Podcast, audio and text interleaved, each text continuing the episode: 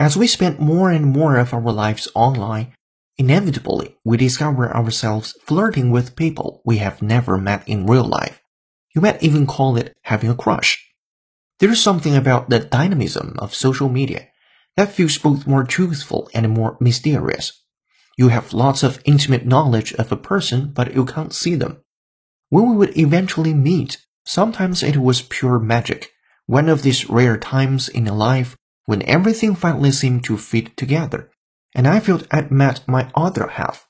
Other times it was, well, less magic, because the spark in the person didn't match the connection we made online.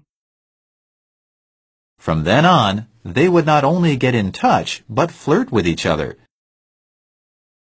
From then on, they would not only get in touch, but flirt with each other.